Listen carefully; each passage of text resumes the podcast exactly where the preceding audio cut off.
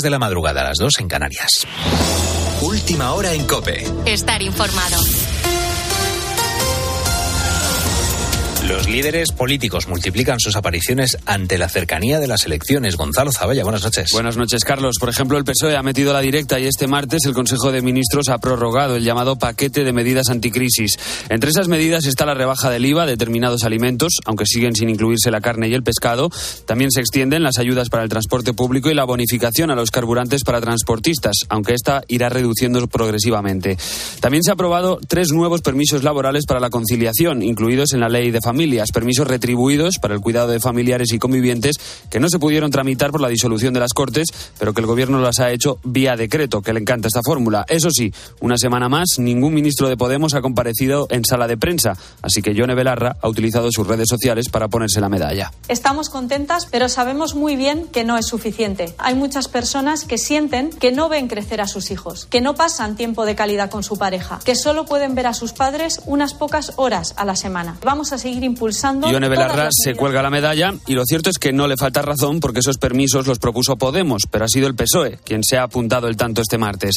En la acera contraria, María Guardiola sigue dando pasos para recomponer puentes con Vox. Ha pasado una semana desde que la líder del PP extremeño dijera aquello de que a Vox le había eh, podido la soberbia y el ansia de poder y añadía que no iba a incluir en su gobierno a un partido que niega la violencia machista, deshumaniza a los inmigrantes o tira la papelera la bandera LGTBI. Este martes, tras la ronda de contactos con la presidenta de la Asamblea y también tras el toque recibido de los mayores en el partido, Guardiola ha cambiado su discurso. Yo de verdad no voy a valorar lo que es cada partido. Vos es un partido constitucional con el que me quiero poner de acuerdo porque quiero lo mejor para los extremeños. Le he transmitido a la presidenta de la Asamblea que quiero ser candidata a esa investidura, pero lógicamente me gustaría presentarme con los apoyos de Vox y para eso pues tenemos que sentarnos, tenemos que tener una reunión y lo que le he pedido es que mantengan stand-by la intención de Guillermo Fernández Vara de presentarse como candidato a una investidura que sabe perfectamente que es una investidura fallida y que no deja de ser un espectáculo dedicado a Pedro Sánchez. En lo que te afecta a ti, te cuento que se celebran hoy se celebran los últimos sorteos para las mesas electorales del 23 de julio, pero las notificaciones pueden llegar hasta dentro de tres días, es decir, hasta el sábado 1 de julio. Iranzu García. El aviso puede llegar por carta rectificada o puede que alguien vaya a notificártelo a tu casa en persona. Arturo Valdés es presidente de la Junta Electoral de la zona de Motril, en Granada puede ser que no estés en tu domicilio, que haya algún problema porque no te localicen. Entonces, también puede haber eh, la policía local que te busque incluso en tu propio trabajo e incluso algunos ayuntamientos ya designan a personas, funcionarios, como notificadores. Es decir, personas que van directamente buscándote por cada localidad para poder notificarte que estás en la mesa electoral. En caso de que te haya tocado, una vez que recibas la notificación, tienes un plazo de siete días para presentar alegaciones. Las razones son ser mayor de 65 años, personas discapacitadas, si padeces una enfermedad o embarazadas de más de seis meses. Pero ojo, porque en estas elecciones tan atípicas en pleno verano cabe otra posibilidad más. Si compraste tus vacaciones antes de que se anunciasen estas elecciones, entonces también puedes alegarlo para librarte de ir a la mesa. Una vez que la Junta recibe tu alegación, estate atento porque tienes tan solo cinco días para que la Junta te conteste si te aprueban o no la alegación. Con la fuerza de ABC. Cope, estar informado. Ucrania intenta aprovechar las consecuencias de la fallida rebelión del grupo Wagner para intensificar su contraofensiva, sobre todo en el sur y en el este del país. El ejército ucraniano anuncia que está en marcha operaciones en tres sectores distintos de Donetsk y Zaporilla. De hecho, a las dos te contábamos cuatro muertos en esa región de, de Donetsk, en la ciudad de Kramatorsk. Según Kiev, sus efectivos están avanzando y barriendo a la infantería rusa. Tienes más información en cope.es y ahora sigues en la noche de Cope. Cope, estar informado.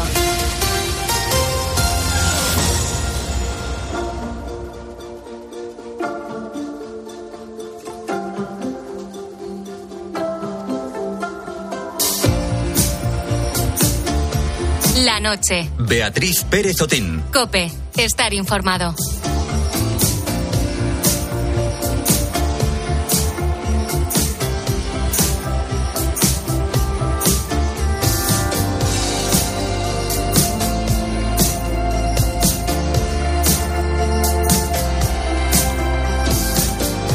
Tener un animal en casa es algo muy especial. Si tienes mascota, seguro que le tienes un cariño enorme. No sé si tienes a lo mejor un perro o a lo mejor un gato, algún pajarito. Pero, ¿y si te dijera que nuestro siguiente protagonista tiene predilección por los buitres leonados. No los tiene en su casa, por suerte, pero pasa tanto tiempo con ellos en la montaña que es como si fueran de su familia. Es más, según sus propias palabras, ha renunciado a la familia por ellos. Se llama Miguel Aguilera, es experto en buitres y preside de fondo Amigos del Buitre. Tiene 70 años y lleva 60 alimentando y estudiando a los buitres en la Sierra de Guara, en Huesca. Y va todos los días. Sí, voy todos los días, de lunes a viernes, voy en mi pueblo, donde el ayuntamiento me cedió un lugar para poder alimentarlos. Entonces tengo que ir todos los días porque los seres vivos comemos todos los días. ¿eh? Y de lunes a viernes voy en mi pueblo a echar, en vez de descansar en el sofá después de comer y esto, yo cojo mi coche, llevo así 60 años, después de comer, ir a echar la comida a estas aves. Ya lo has escuchado, 60 años lleva Manuel con esta tarea, al igual que ocurre con los pastores. Él, pues, diferencia perfectamente a todos los buitres de la Sierra de Guara y para que también le reconozcan enseguida, Manuel siempre va con una chaqueta roja. Fíjate, por cierto, durante el estado de alarma pidió permiso al gobierno de Aragón para ir a alimentarlos. Además, Manuel defiende que los buitres son las aves más sociales y que además es imposible que maten a una vaca o a un cordero que mucha gente las ha pintado de muy malas, que mataban ganado y todo esto, y eso no es cierto. Lo que es cierto es que una ave que, que no tiene fuerza prensible en sus garras, difícilmente puede sujetar a un animal sano para matarlo. Si el animal está enfermito en el suelo, los buitres llevan muchos días sin comer, pues es fácil que la maten. Pero un animal sano que corre en el monte y esto es imposible, ellos nunca le atacan porque no saben sujetarla y quizás sea por esto que aún quedan muchas incógnitas que resolver. Por ejemplo, la gran migración por la que los buitres jóvenes emigran de España a Gambia, ida y vuelta una vez en la vida. Manuel sigue sin saber por qué lo hacen, aunque cree que es para dejar sus colinas. Eh, y esta es, bueno, la historia de amor entre Manuel y la naturaleza, una historia que empezaba hace 60 años, cuando él tenía solo 8, y él no se cansa pese a la edad. Debes brindar amor para después pedir. Hay que perdonar para poder seguir.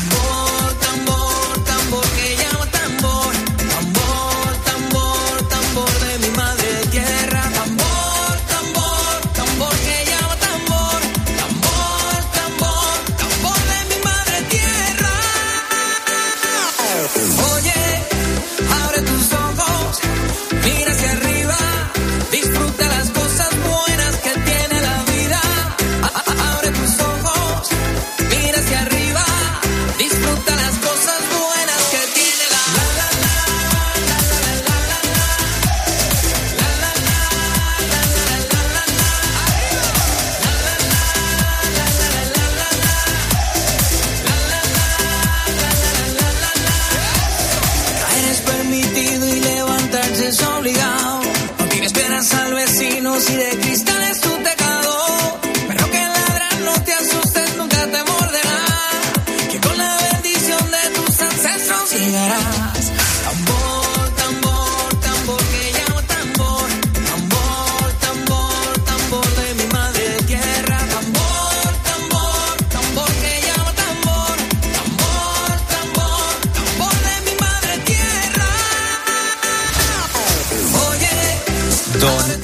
Figueroa Arce cumple hoy 55 años. En la noche de Cope pasa como cuando le haces un bizum a alguien que descubre su verdadero nombre y sobre todo si tiene un nombre compuesto, ¿no? Pues hoy nosotros felicitamos a Elmer Figueroa o lo que es lo mismo, ya la estás escuchando, a Chayanne. Normal que cada vez que llega el verano su música suene en todas las radios, en los chiringuitos del país, porque Chayanne, claro, nació en los inicios del verano de 1968. Así que, bueno, estaba destinado a ser uno de los artistas que relacionamos siempre con la canción del verano. Muchísimas felicidades, Chayanne. Y nada, seguimos en directo en la noche de Cope 3 y 10 de la madrugada. Y en unos minutitos vamos a pasar lista porque, como cada martes, tenemos nuestra clase de historia. Dedicamos cada semana un tramo del programa a hablar de algún episodio histórico que sea relevante. El de esta semana vuelve a estar relacionado con la actualidad y con Rusia, tal y como pasaba la semana pasada. En unos minutitos le vamos a repasar con nuestro profesor de historia, José Luis Corral, lo que sucedió con el acorazado Potenkin y con las revueltas de la ciudad de Odessa.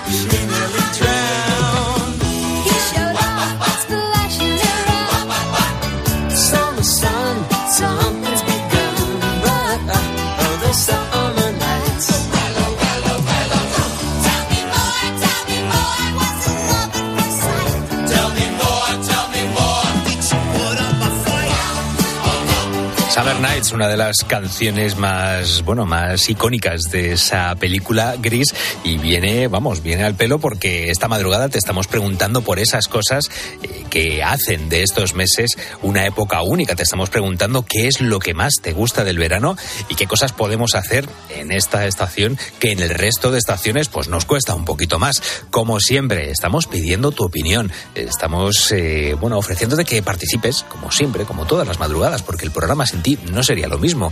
Que nos mandes tus notas de audio al 661 20 15 12 y que nos cuentes pues qué es lo que más te gusta del verano y también pues qué puedes hacer en esta estación que en el resto de estaciones no puedes hacer. Nos vamos a ir hasta Córdoba para escuchar la nota de audio de Isabel. Claro, y el verano pega fuerte, así que bueno, a ver qué es lo que más le gusta de estos meses a Isabel. Bueno, pues a mí del verano me gusta porque bueno, los días son más alegres, eh, no sé, mm, te apetece beber cerveza fresquita, más eh, me encanta ir a la playa y bueno, aquí en Córdoba las siestas, las siestas son sagradas porque no puedes salir a ningún sitio. Un besito.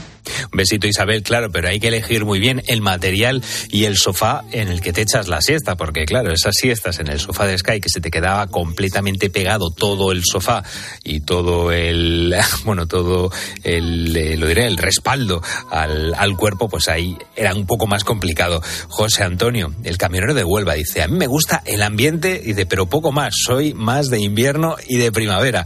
Dice, lo único que creo que puede hacer en esta época para la mayoría de mortales es ir a la playa y darse un baño. En invierno hay pocos que lo hacen. Ojo, que luego todos los diciembres vemos esas noticias en el telediario y vemos a, bueno, al típico eh, hombre recio que se está pegando un baño en pleno diciembre en la playa de La Concha, por ejemplo. Pues oye, te, es cierto que es muy, muy raro, pero hombre, alguno, alguno hay por ahí.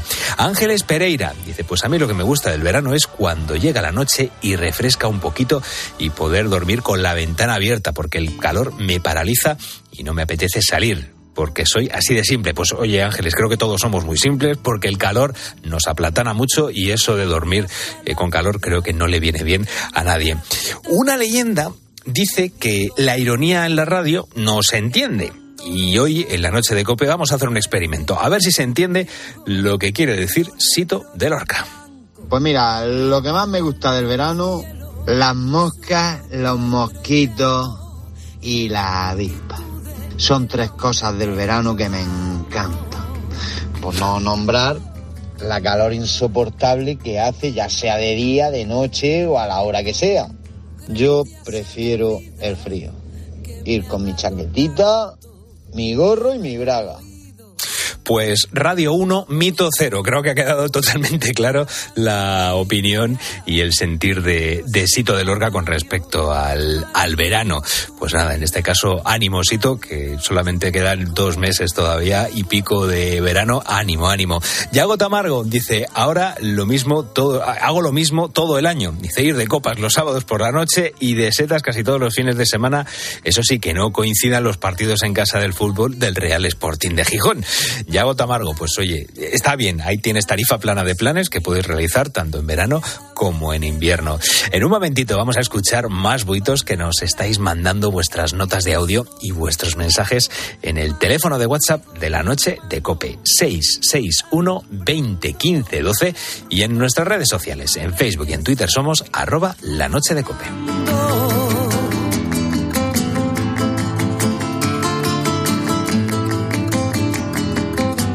Gracias a la vida que me ha dado tanto, me ha dado la marcha de mi pie cansado. Con ellos anduve ciudades y charco, playas y desierto, montañas y llano, y la casa tuya, tu calle, tu patio.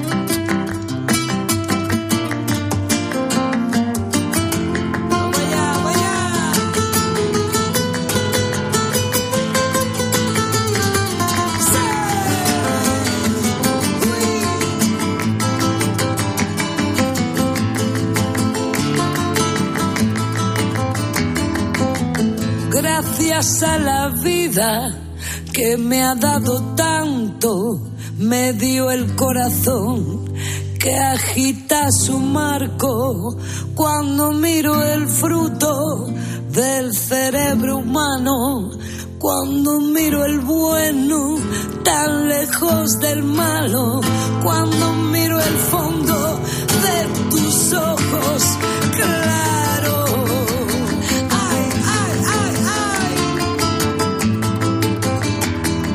La noche. Beatriz Pérez Otín. Cope. Estar informado.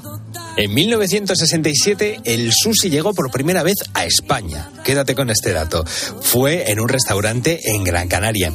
Aunque es cierto que a los españoles pues no les terminó de convencer todo, del todo esta mezcla de arroz frío con pescado crudo, ahora a día de hoy el sushi es sin duda uno de los platos más consumidos y más gustosos en nuestro país.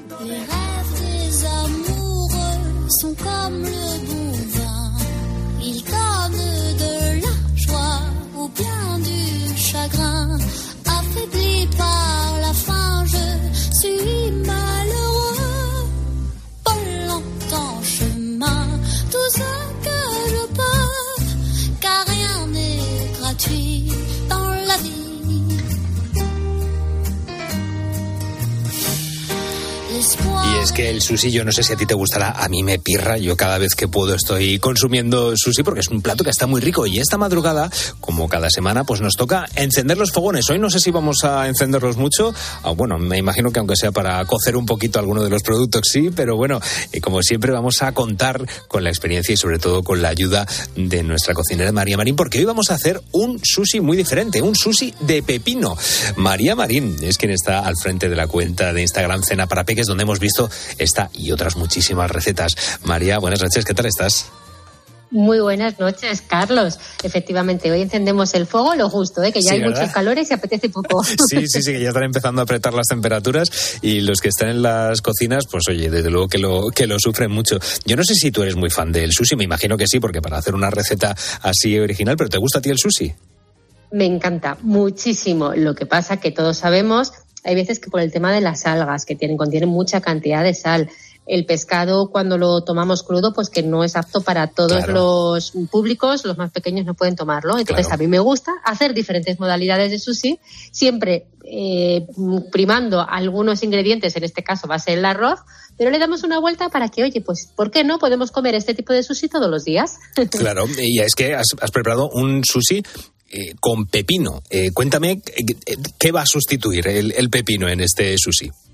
Bueno, pues va a ser de envoltorio, efectivamente. Vamos a quitar el alga y vamos a hacer que nuestro pepino, que le vamos a hacer como un hueco interno por dentro, se convierta eh, en el envoltorio del relleno, que yo os voy a dar una idea, pero luego lo podéis hacer de lo que queráis. El pepino en plena temporada, ahora en veranito, se puede comer de muchas maneras, en ensalada, en gazpacho, pero también en forma de sushi. Directamente. Y claro, lo que, lo que vamos a hacer, bueno, ahora te pregunto por los ingredientes. Bueno, directamente. Te pregunto al principio por los ingredientes y luego cómo hacerlos. No me quiero saltar los pasos. ¿Qué vamos a necesitar, además del pepino, obviamente, para hacer este sushi? Pues como hemos dicho, el pepino va a ser eh, la base de nuestra receta que luego vamos a rellenar al gusto. Yo os sugiero una posibilidad de relleno, pero luego ya echáis inventiva porque hay muchas formas. Perfecto. Sí, no lo vamos a dar todo ese hecho. relleno Ese relleno tiene que tener consistencia para que no se nos salga, luego vamos a contar el porqué. Entonces, lo único que sí, por ejemplo, utilizamos como la base el arroz, también porque tenga algo de que ver con el sushi real, entonces vamos a utilizar arroz. Pero luego eh, podrías utilizar eh, otras posibilidades. Y luego el arroz le vamos a utilizar un poquito de pescado, en este caso atún al natural en lata, también por lo que te he dicho, en mi caso pues tengo público infantil que no puede comer eh, pescado crudo, pues mira, puede tomar atún en lata sin ningún problema y ese le va a dar un sabor muy rico. Como buscamos cremosidad, o bien podrías buscar una salsa, pero ya sabes que mi apellido de mis recetas es saludable, Sí. pues en vez de buscar y recurrir a una salsa, vamos a recurrir a la cremosidad que nos puede dar un aguacate, que lo chafamos bien, que no esté muy verde, sino que esté maduro, y mezclamos los ingredientes y tenemos un relleno fantástico. De maravilla. O sea que pepino y lo que queramos serían los ingredientes que, que podemos utilizar en esta, en esta receta. Claro, vamos a partir de la idea de que tenemos pepinos en casa, los tenemos que pelar y con ayuda de algo punzante, un cuchillo, una punta, vamos a hacer un círculo en el medio y vaciar eh, la parte interna, que realmente es la más líquida, la que a veces, por ejemplo, para hacer una salsa de, pipi- de pepino retiramos, porque es eh, muy húmeda y, y necesitamos esa cavidad interior para rellenar. No hace falta que lo tires, eso nos puede servir para otra receta, nos puede servir, por ejemplo, para un gazpacho, para una salsa de pepino, eh, pero en este caso no lo vamos a utilizar. Vamos a dejar nuestro pepino hueco Perfecto. y aunque ahora sea muy grande, luego lo vamos a partir, pero sí que lo vamos a rellenar por dentro. Y te iba a preguntar, ¿no, no es complicado? Es decir, no tenemos que cocer el pepino ni nada por el estilo. Al meter. Pues no, va en crudo y como lo de dentro es muy jugoso, con la ayuda de un cuchillo sin ningún problema y luego una cucharita vamos sacando, vamos vaciando el interior y como quien está haciendo un, un hueco en la arena y va haciendo Sí. un- bueno, pues lo mismo, ¿no? En la arena de la playa, pues lo mismo. Vamos a hacer un agujero y vamos sacando y excavando y excavando hasta que lo dejemos completamente hueco. Perfecto. Has dicho que vamos a necesitar pelarlo. El, el pepino le vamos a dejar sin la, sin la piel de fuera. Sí, yo perfecto. Bueno, hay quien se le gusta la piel, es Claro, poco porque, la estaba pensando, digo, para que tenga ya la, la, eh, el aspecto de un, de un maqui que están enrollados con esa, con ese alga, eh, pues a lo mejor, oye, pues hasta poder dar el, el pego con- desde el punto de vista del, del ojo también, que puede entrarnos por el ojo. A nivel estético, sin ningún problema. Sí es cierto que la piel del pepino es bastante rugosilla. entonces no, es muy agradable al paladar. No es, por ejemplo, con el calabacín, que sí que la piel la lavas y se puede comer perfectamente. Yo la del pepino me cuesta un poquito más. Perfecto. Y te iba a preguntar, ahora, justo como hablas tú del calabacín, yo tengo un problema que a mí el pepino me sienta fatal, me repite muchísimo y puedo estar dos días mm, con, con el pepino dando vueltas. Entonces, eh, si hay alguna opción de cambiar la, la hortaliza, por ejemplo, podemos eh, cambiarlo eh, por un calabacín o por una zanahoria o, al- o dependiendo también del, del tamaño que puedan tener. Hombre, una zanahoria te va a costar hacer ese agujero interior, porque la zanahoria no tiene parte jugosa en su interior. Ya. Sí te puede pasar con el calabacín. El calabacín también puede resistirse un poquito más ese vaciado, pero oye, puede ser muy buena opción. Del pepino, haz la prueba, porque una vez que retiras esas pepitas interiores, son las que se repiten y las que hacen que ese pepino a veces mm, Ah. nos siente un poquito peor. Así que haz la prueba y sin esa parte interna del pepino, a ver qué tal te siente y me lo cuentas. O sea que son las pepitas lo que hacen que me estén complicando a mí las digestiones, los gazpachos que, que hace mi madre. Mira, mira, está, precisamente aquí la, gente que tenemos en el estudio levantando las manos y diciendo gracias María Marín por este consejo. O sea que yo creo que, que más de un buido que nos esté escuchando a esta hora de la madrugada, pues también te va a dar las gracias por este gran, gran descubrimiento. Oye, pues nada, pues la semana que viene te digo, porque esta semana, como ya se está acercando el, calor, no solamente vamos a probar estos sushi de, pepino, sino que también, pues bueno, algún, algún eh, gazpacho sí que nos vamos a, a comer. La última pregunta que te iba a hacer es el arroz, porque lo hemos, hemos pasado eh, por encima. Claro, el arroz, siempre estamos con, con el punto del, del arroz. ¿Cómo hacemos para conseguir esa, esa textura? ¿Cuáles son esas medidas? Pues la verdad me hace mucha gracia porque el arroz es una receta muy simple, pero a veces es muy difícil de Nos conseguir. cuesta, ¿eh? Eh, hay quien lo escurre, luego y después, a mí personalmente no me gusta y yo lo que le tengo pillado el truco es el doble cantidad de arroz que de agua. Siempre, aún así, todo depende de si lo- ese, ese cazo, cazuela lo cubres o no, ese agua se va a evaporar o no. Y a lo mejor necesitas añadir un poquito más. Pero si tú has echado una taza de arroz, luego utilizas dos de agua, el doble de agua, y al final es cuando lo tienes que probar simplemente. Y puede que le falte unas gotitas más, un poquito más, lo añades y ya apagas el fuego, lo tapas y se queda absorbiendo el resto de humedad y queda en su punto. Perfecto, perfecto. Pues mira, no solamente sabemos cómo hacer esta receta de sushi de pepino, sino que nada más vamos a encontrar el punto del arroz cuando lo hagamos. Pues hasta aquí nuestro espacio dedicado a la cocina esta semana, hoy dedicado a un plato, pues como siempre, muy saludable, muy fresquito y con un toque diferente. Sushi de pepino. María Marín, como siempre, tenemos tus recetas en tu cuenta de Instagram, cenas para peques, y todo el que, el que quiera echar un vistacillo, que se pase por Instagram para que vean no solamente los ingredientes, sino cómo lo haces. María, muchísimas gracias por acompañarnos una semana más. Es un placer. Hasta la semana que viene, Carlos.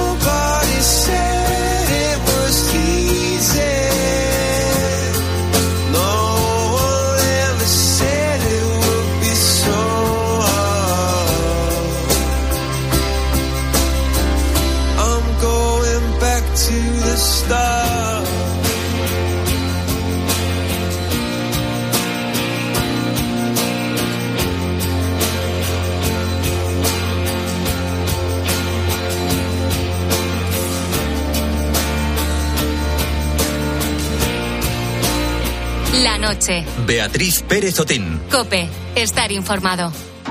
¿Buscas diversión? Bueno, vamos a ver estudio. Cuidado, cuidado, cuidado, cuidado, cuidado. La Universidad de Friburgo asegura que el 56 cerito barra cerito de la humanidad está enamorada en secreto de alguien cercano que jamás lo sabrá. A las 10 de la mañana la tienes asegurada con Carlos Herrera en Herrera en Cope. Eh, a ver, ¿qué opináis? Yo no. Ah, ¿será de mí? No. Yo sabía que no. Yo no estoy enamorado de nadie.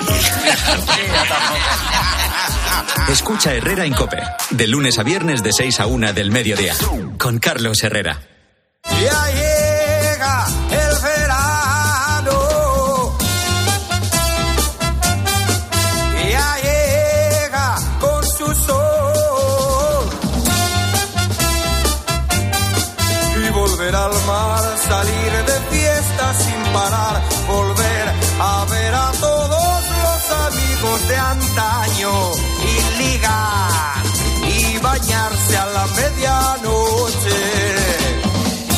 3310244. 3 y 31 de la madrugada sigues en la sintonía de la cadena Cope. Somos la noche de Cope. Yo soy Carlos Márquez.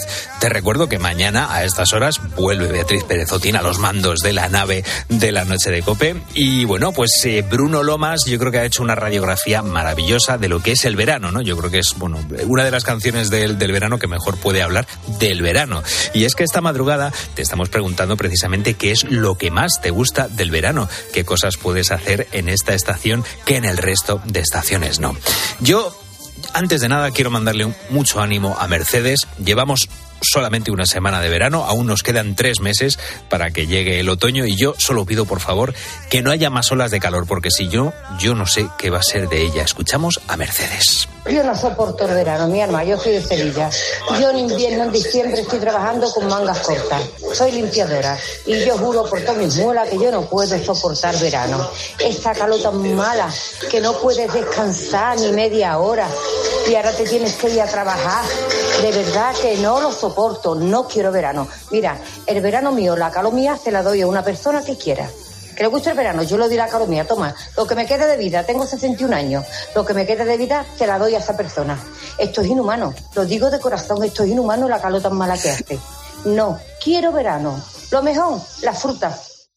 Pues ya está, pues desde aquí el, el abrazo, bueno, tampoco un abrazo muy, muy efusivo porque le vamos a dar más calor a Mercedes, así que mucho ánimo con, con la noche y mucho ánimo con el verano, que todavía queda un poquito de verano. Loli dice, yo entre, bueno, no puedo dormir bien por las noches porque el calor me pone muy, pero que muy nerviosa. Dice, yo eh, sola, quiero dormir sola, que nadie nos, nos coma la oreja, que, que bueno, que yo prefiero dormir sola, es lo que nos cuenta Loli. Eh, a mí, lo que más me ha gustado de la nota de audio de Sebas es cómo la termina y el parangón que hace. Vamos a escucharle. A mí el verano me encanta porque es mi cumpleaños, el 14 de julio, Día de la Revolución Francesa. Y hay canciones como la del dúo de enemigo. El final del verano, que cuando sonaba en el último capítulo de Verano Azul, llorábamos como liendres. Beso a todos. Bueno, no sabía yo que tenían las liendres esta, esta capacidad o que era eh, remarcable, pero bueno, desde aquí un abrazo muy grande para Sebas.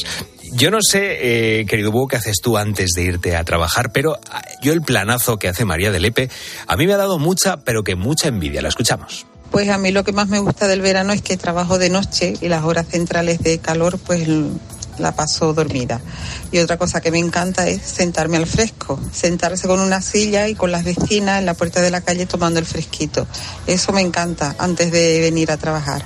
Hombre, así vienes desde luego que con las pilas cargadas y fresquita después de haberle dado a la sin hueso un rato. Eso es una maravilla. Carlos de Toledo es más fan del invierno que del verano, ya nos lo ha contado en más de una ocasión, pero hombre, está bien porque le sabe sacar el lado positivo a esta época del año. Lo que más me gusta de, de esta época es las terracitas por la noche. Cuando llega ese fin de semana y, y acabas de trabajar, que, que sales por la noche a la terracita, tomarte a tomarte una cervecita sin alcohol, bien fría y a tapear, a cenar, lo que sea, es lo que más me gusta. Pues sí, es que es un planazo, es un planazo como el que nos cuenta Javier. Dice, buenas madrugadas, lo que más me gusta del verano, las fiestas de la paloma. Dice, claro, solo quedamos los que no tenemos vacaciones y la aprovechamos para refrigerarnos en las noches de agosto. Es que es verdad, es que una cervecita fresca eh, o bueno, ese tinto de verano que nos comentaba antes Fefe Franco, en mitad de una noche de agosto entra el doble de bien. Y yo creo que muchos búhos van a estar de acuerdo con el audio que nos ha enviado Ángel el Búho Orgulloso. A mí lo que más me ha gustado siempre del verano ha sido la noche, cuando podría, sa- podría salir a pasear, primero con tus amigos, cuando eres niño, luego ya con la pandilla de chavales, luego con tu novia, en fin, pasear de noche.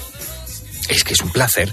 Ese medio calor, medio fresco que va haciendo es, un- es una delicia. Y terminamos con los ejemplos que nos pone Manu de Zaragoza de las cosas que podemos hacer en verano y no en invierno porque son unos planazos maravillosos. A mí personalmente lo que más me gusta del verano es irme a la piscina tranquilamente, tumbarme en el césped con mi cervecita, de vez en cuando pegar un chapoteo y ya está, eso aquí en Zaragoza. Y luego cuando voy al pueblo es sentarte debajo del, del olmo echarte unos botellines con, con la cuadrilla y una charradica, que eso sienta de maravilla. Y irte de terraceo todos los días que, que puedes, que eso es lo que en invierno, por lo menos en Zaragoza, no se puede hacer. Pues sí, pues es que estamos hablando de esos planes, de esas cosas que podemos hacer en verano que en el resto de estaciones no podemos hacer, o si lo hacemos es con más complicaciones. Esta madrugada te estamos preguntando qué es lo que más te gusta del verano y te lo preguntamos porque, bueno, esas, eh, te preguntamos por esas cosas que podemos hacer durante estos meses de una manera única. 661 20 15 12, teléfono de WhatsApp de la noche de Cope y si prefieres escribirnos por nuestras redes sociales, en Facebook y en Twitter somos arroba la noche de Cope.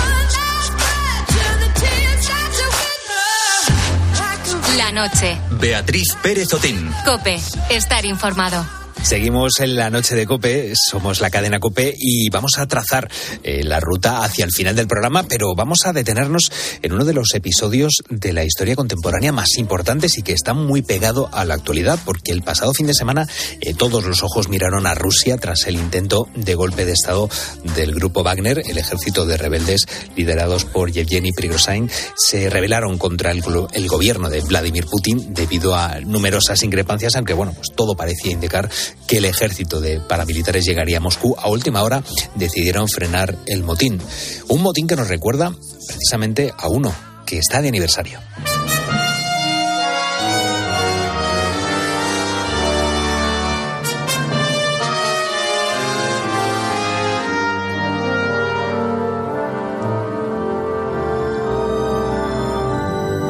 El 27 de junio de 1905, los marinos del famoso acorazado Potenkin eh, encontraron los motivos suficientes para sublevarse contra los zares. Malas condiciones de las provisiones, un ejército de marines sin ningún tipo de nivel y con una guerra que no llevaría a un buen puerto. Todos estos condicionantes se juntaron con la pobreza que se veía en dicha ciudad, eh, en la ciudad de Odessa, y que, bueno, desencadenó en un trágico final para aquellas personas.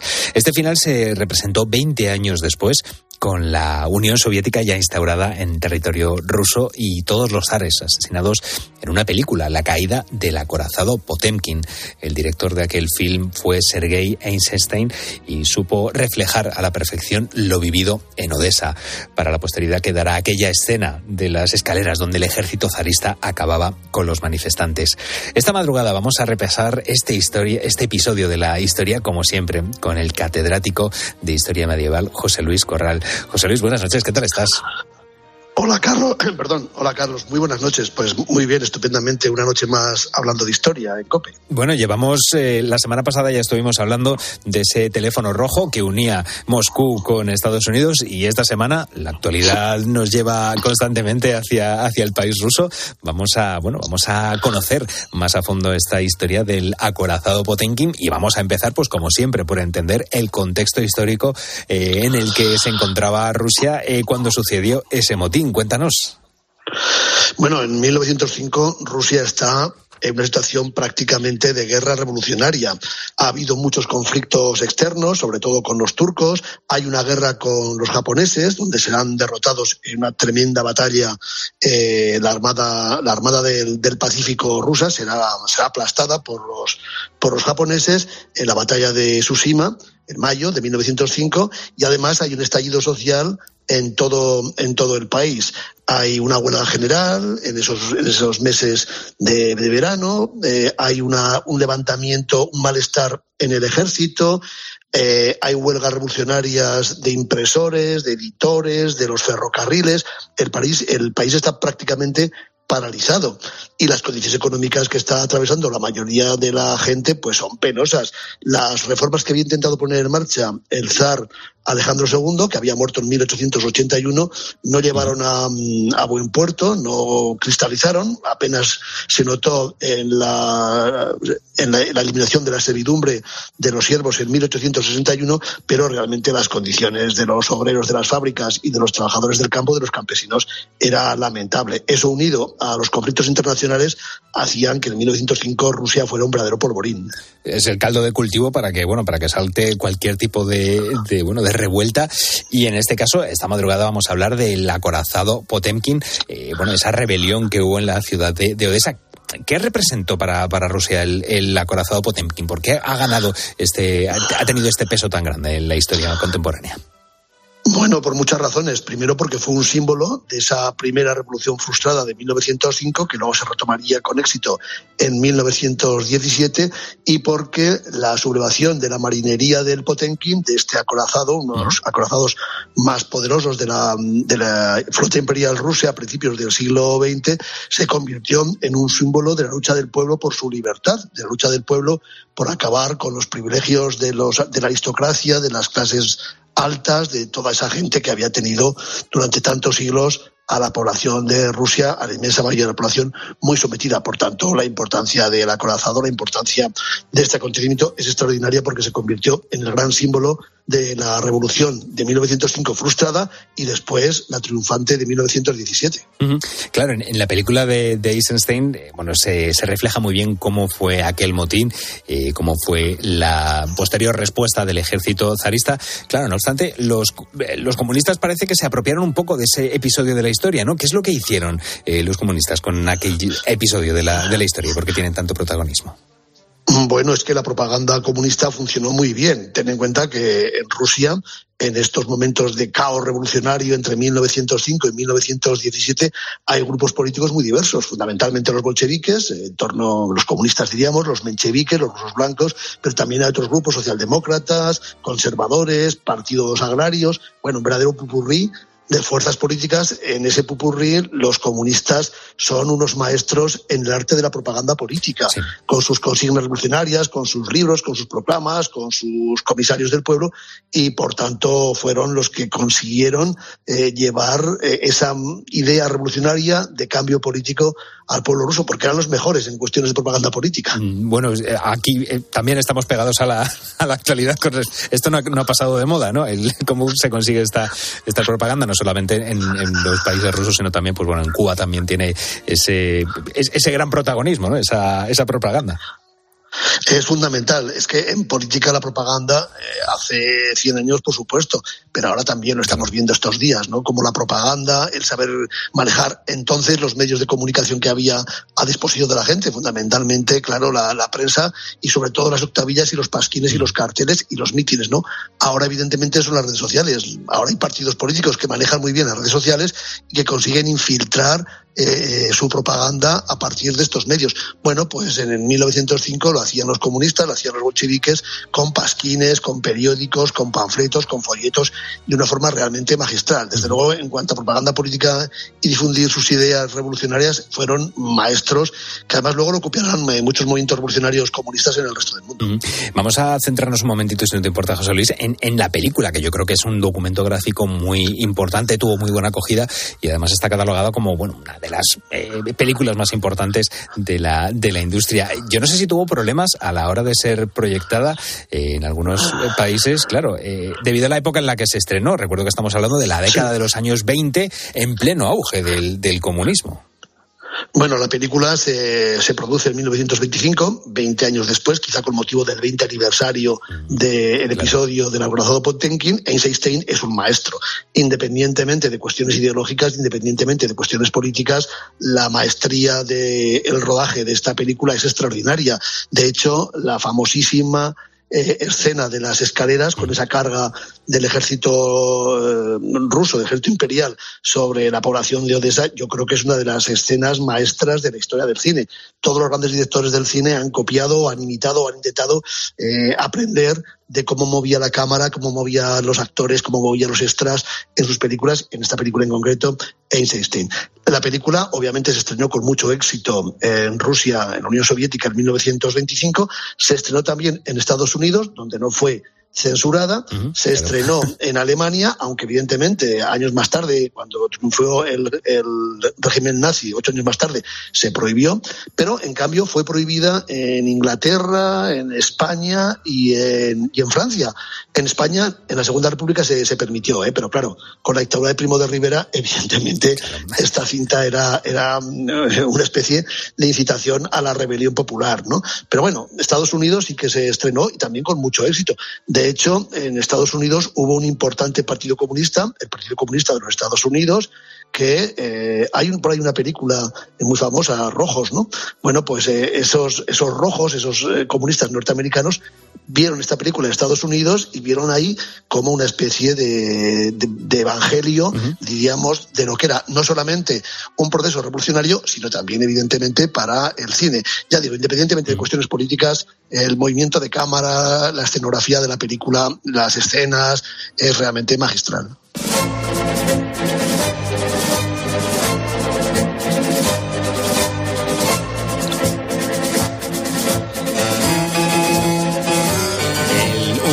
Del acorazado Potenkin significó un golpe muy duro para, para, la Rusia zarista, como acabamos de explicar. ¿Qué otros sucesos motivaron a que, bueno, a lo que sería la posterior revolución del Octubre Rojo?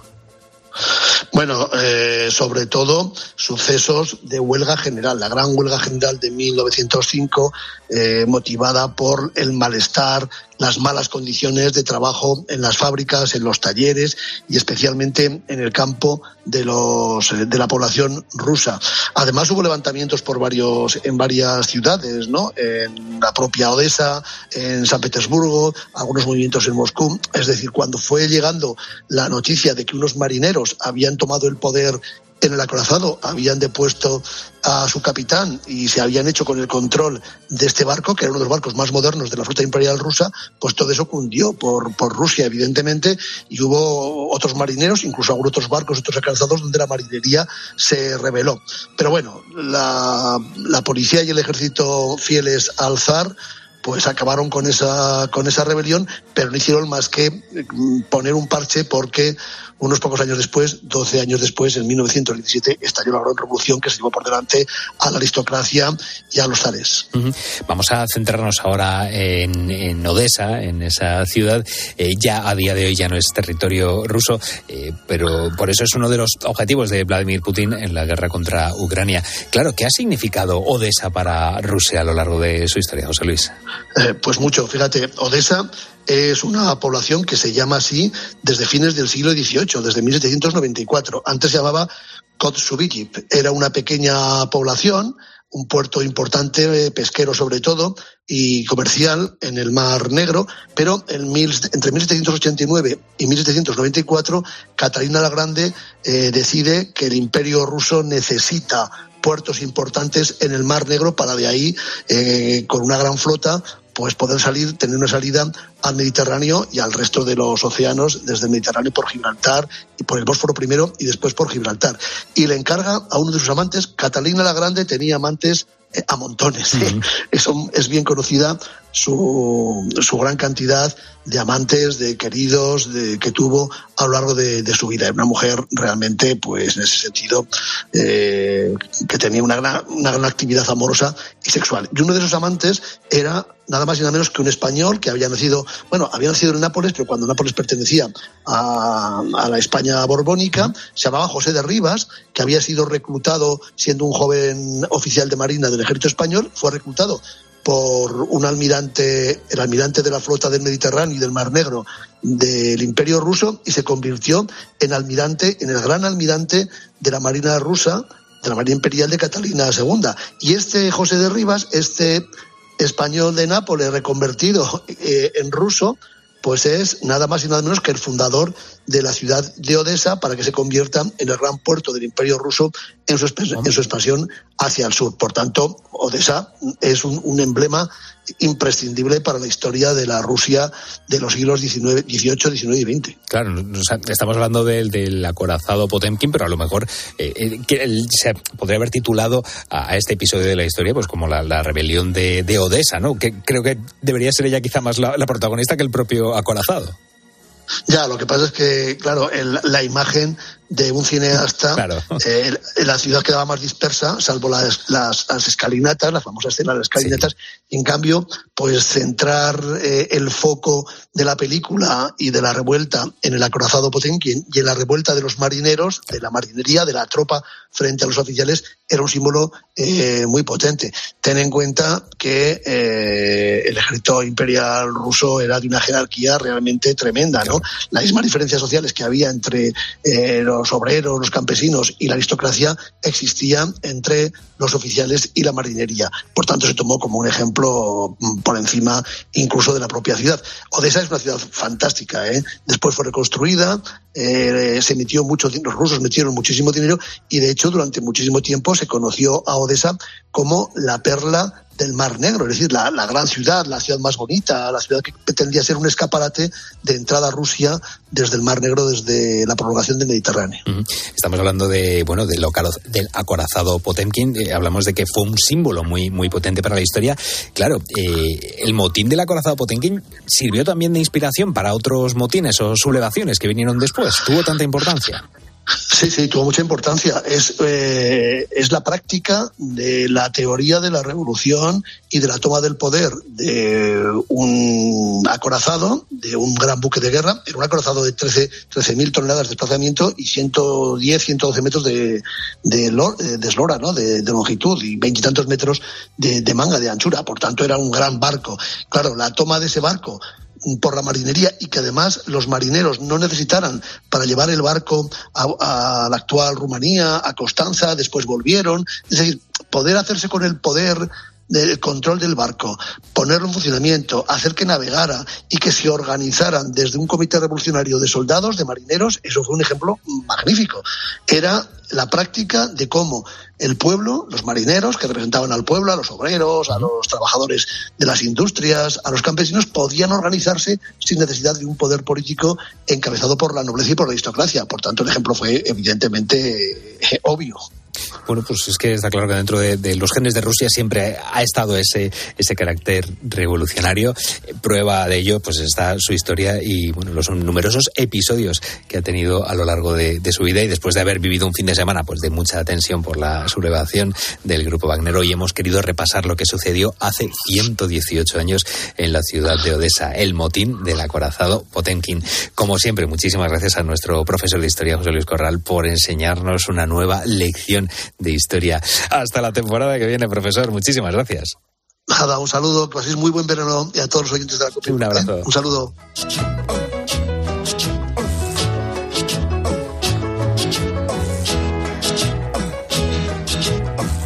La noche. Beatriz Pérez Otín. Cope. Estar informado.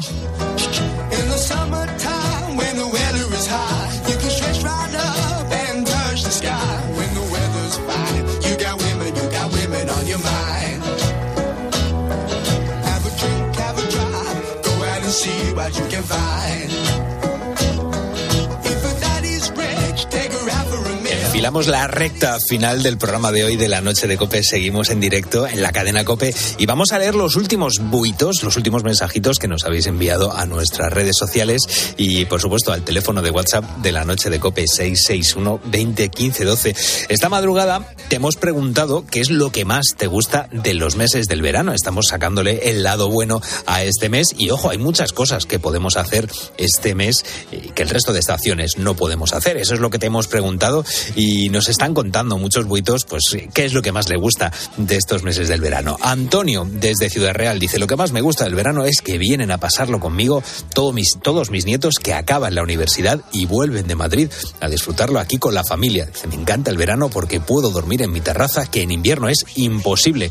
Toda la razón, Antonio. Y claro, esas visitas, pues oye, también los alumnos universitarios que terminan y que tienen todo el verano para hacer muchas cosas, pues yo creo que también es un buen momento del año para, para poder celebrarlo con la familia.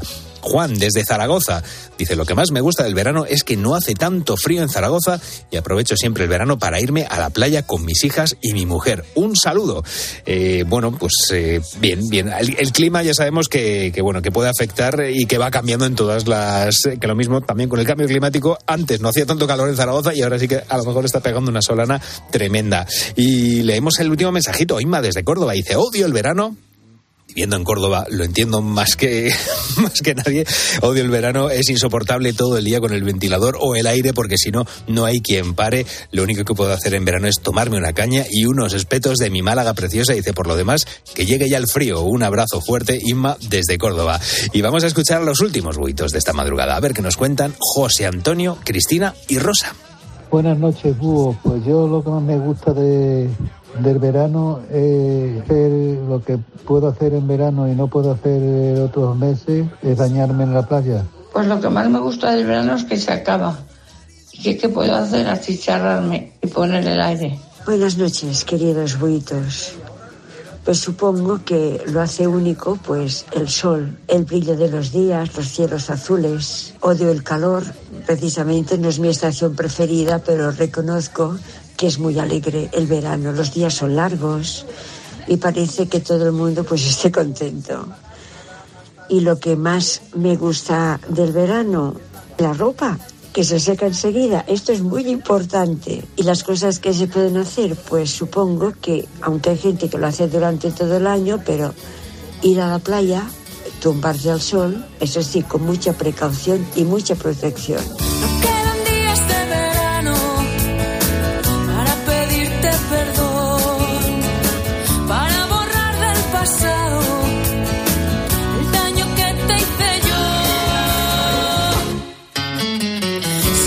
Yo me quedo con este mensaje que ha mandado Rosa de Barcelona, porque esa ropa que tarda una semana en secarse en el tendedero abierto, ocupando espacio ahí en mitad del salón, y que en verano tarda una hora en secar. Exagero un poco, ¿no? Pero desde luego que, es, yo creo que una de las mejores cosas que trae el verano, que no va a ser todo malo.